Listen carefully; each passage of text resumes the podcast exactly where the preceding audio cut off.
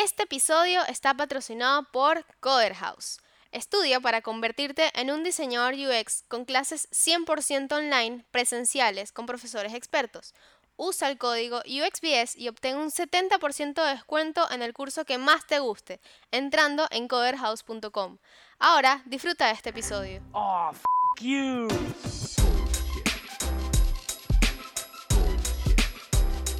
Bullshit, bullshit. Bienvenidos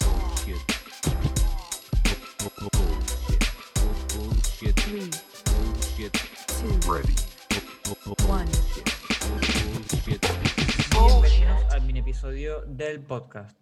Para la gente que no sabe qué es un mini episodio, es un episodio donde estoy solo yo, no he invitado y hablo de un tema súper rápido y sencillo, pero con la idea de que les quede algo en mano y también intento de que sean cosas de mi día a día, que aprendí, que de repente me di cuenta que les hacía falta, este, todo eso, ¿no? Es como un, un episodio un poco más íntimo, si nos queremos poner intensos.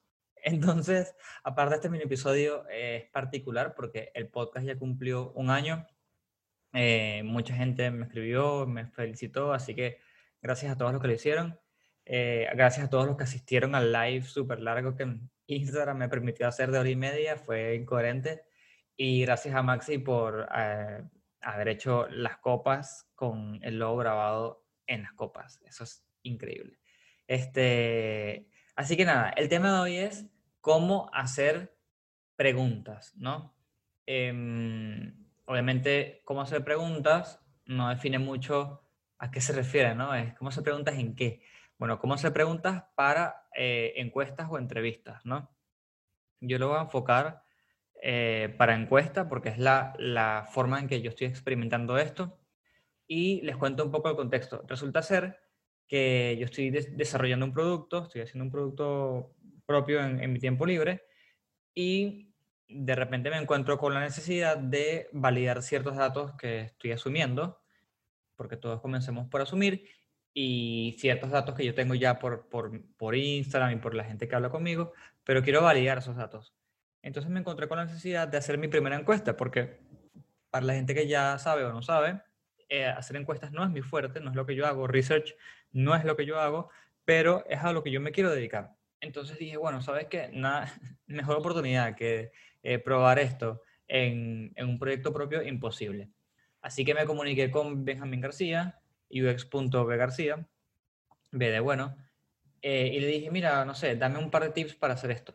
Entonces me dijo, mira, el primer tip que te voy a dar es no mezcles objetivos. O sea, si tú quieres averiguar, por ejemplo, en mi caso, cómo la gente consume contenido de UX, no lo puedes mezclar a, eh, por ejemplo, este, es decir, punto el cómo, el cuándo, ¿no? Tipo, bueno, ca- cada cuánto lo consume, sino que tiene que ser lo más filtrado posible. Este, obviamente, cuando hice esta primera entrevista, esta primera encuesta, perdón, tuve ciertos errores y ciertas cosas que pude ir mejorando, pero lo interesante es que dije, ¿sabes qué? Yo voy a compartir esto, por más que no tenga tanta experiencia, porque veo que hay mucha gente que hace proyectos, conceptos para hacer su primer portafolio o arreglar su portafolio que ya tienen y buscar una mejor oportunidad laboral, pero este, se paran mucho en la parte de research porque piensan que no pueden conseguir información. Y la verdad es que con una encuestita que lancen por LinkedIn o Facebook, o dependiendo del tipo de usuario que ustedes tengan, eh, van, a, van a poder conseguir muchísima información valiosa.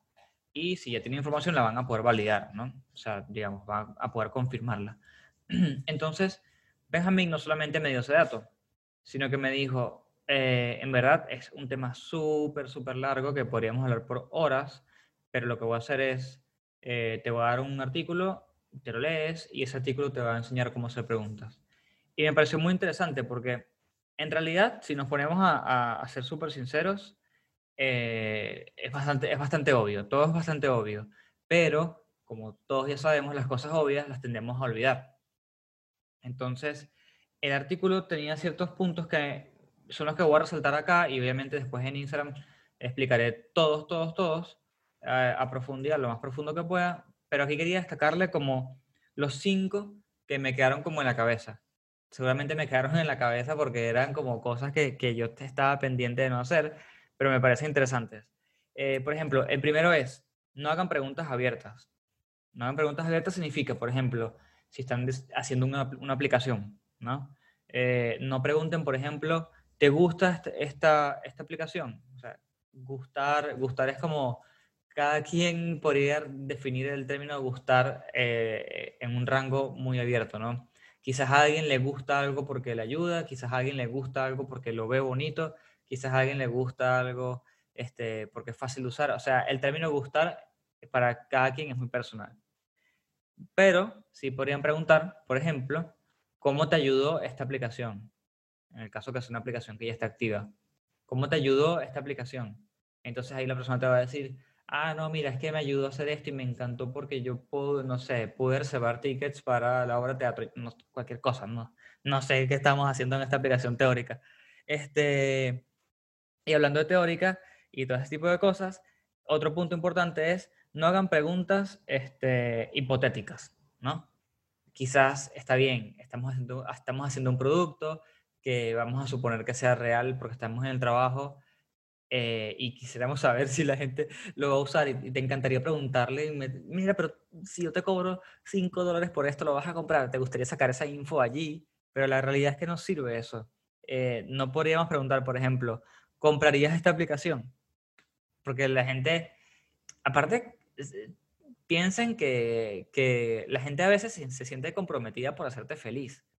Obviamente, eso es un sentimiento que no ocurre tanto en una, en una pequeña encuesta de Google Forms por LinkedIn, pero si hacen estas encuestas, o sea, que no son encuestas, sino entrevistas em, en vivo, la gente siempre tiene como un, un- un pequeña inclinación en, hacerte feliz, en que no te molestes, en que no sea incómodo, que, que la entrevista no sea un problema. Entonces, si ustedes hacen esa pregunta, eh, lo más seguro es que le van a decir que sí y que le diga que no, no sé, les va a poner como cualquier excusa medio suave.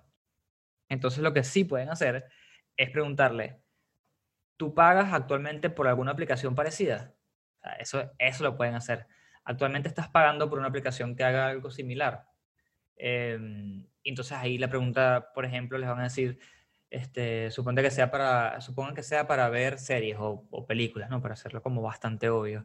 Y les van a decir, ay, sí, yo pago Netflix y pago Amazon, ¿no?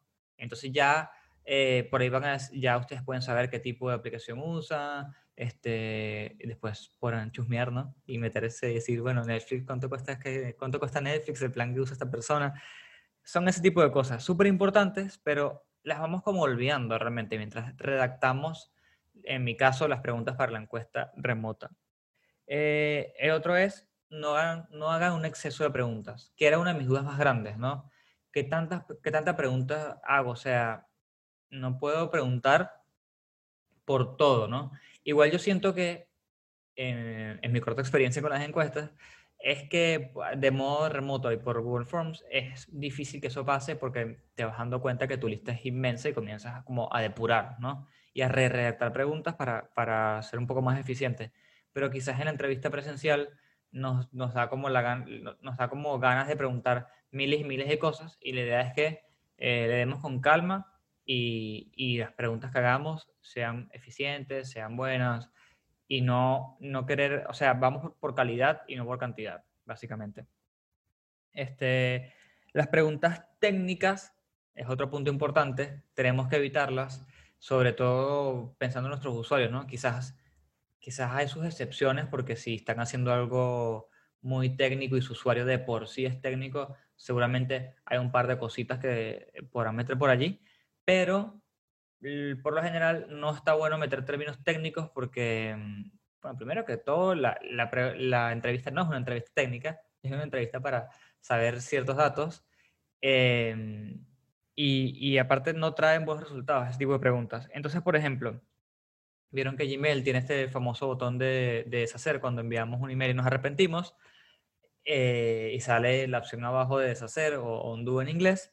Entonces, vamos a suponer que estamos en esa, que, que somos, estamos en Google, ¿ok? So, actualmente, chicos, todos trabajamos en Google y queremos hacer la pregunta de, este, ¿cada cuánto usas el botón de undo?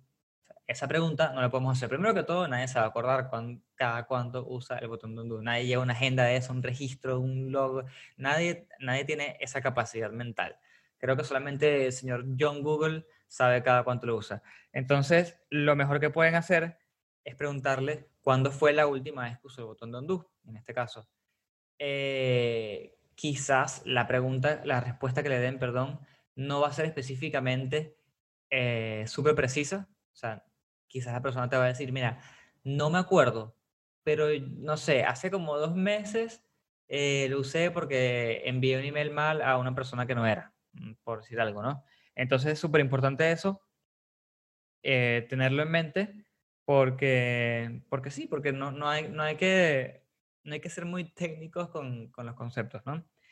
Y eh, el punto 5 creo que es el punto más interesante de todos, pero es más efectivo a nivel de entrevista presencial y no de encuesta como hice yo en Google Forms por temas de limitaciones. ¿Qué pasa?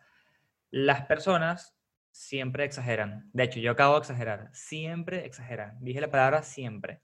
Entonces, como entrevistadores eh, o encuestadores, la idea es no obviar esas exageraciones, que en el día a día las obviamos, ¿no? Eh, porque, entendemos que todo el mundo las hace, que es normal, que es algo común y que no significa específicamente lo que la gente está diciendo. Y ese es el dato importante. No significa específicamente lo que la gente está diciendo. Entonces, eh, si, si, alguien tiene, por ejemplo, un, un, mal día y está lloviendo y quizás dice, siempre llueve cuando tengo un mal día, seguramente es una exageración y seguramente es porque está molesto. Pero en el caso de nosotros, que no vamos a tener usuarios molestos, espero que no, respondiendo a encuestas o entrevistas, este, creo que lo importante es indagar de manera tranquila, obviamente, en esa exageración.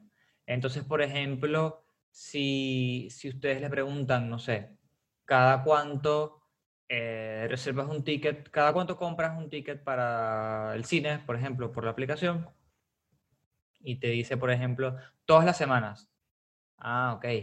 Y, y explícame algo, porque es que ahí es donde ustedes pueden decirle, explícame algo, porque no me queda, me gustaría saber un poquito más ese todas las semanas es literalmente todas las semanas.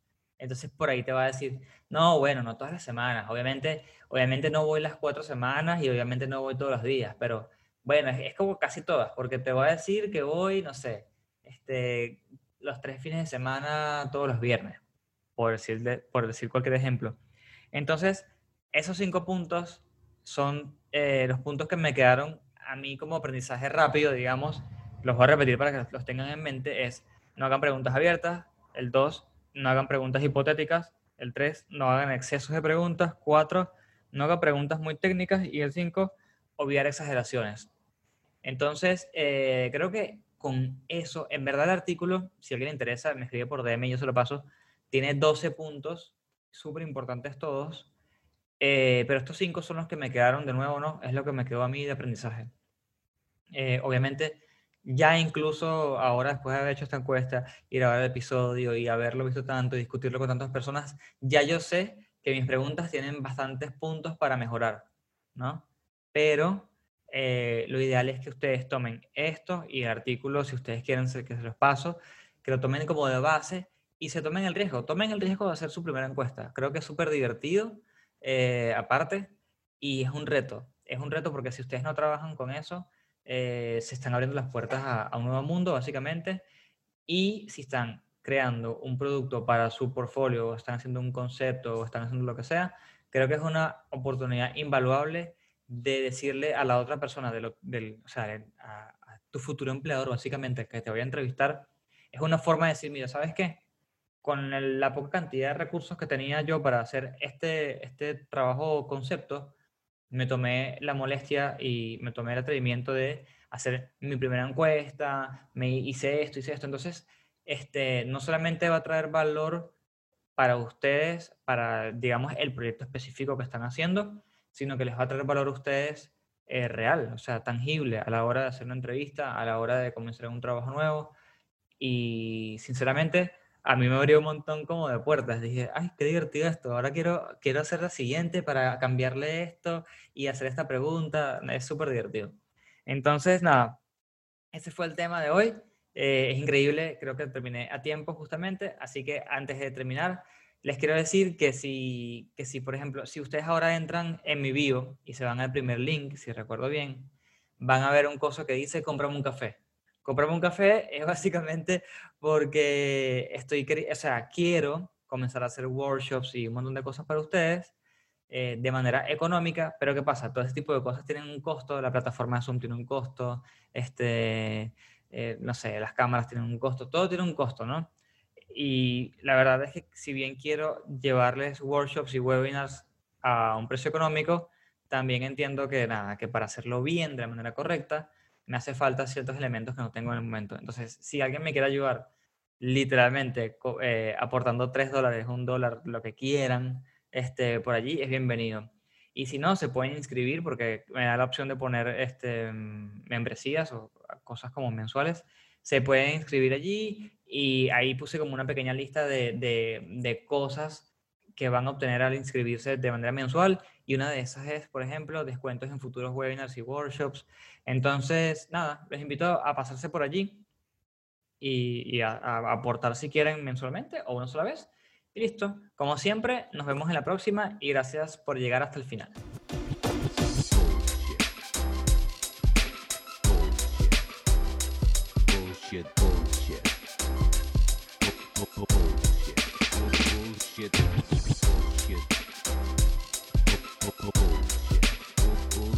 One, Bullshit. two, Bu- bu- three. Bullshit. The experience has ended. Ended. Este episodio fue patrocinado por Coder House. Usa el código UXBS para obtener un 70% de descuento en sus cursos. Gracias por escucharnos.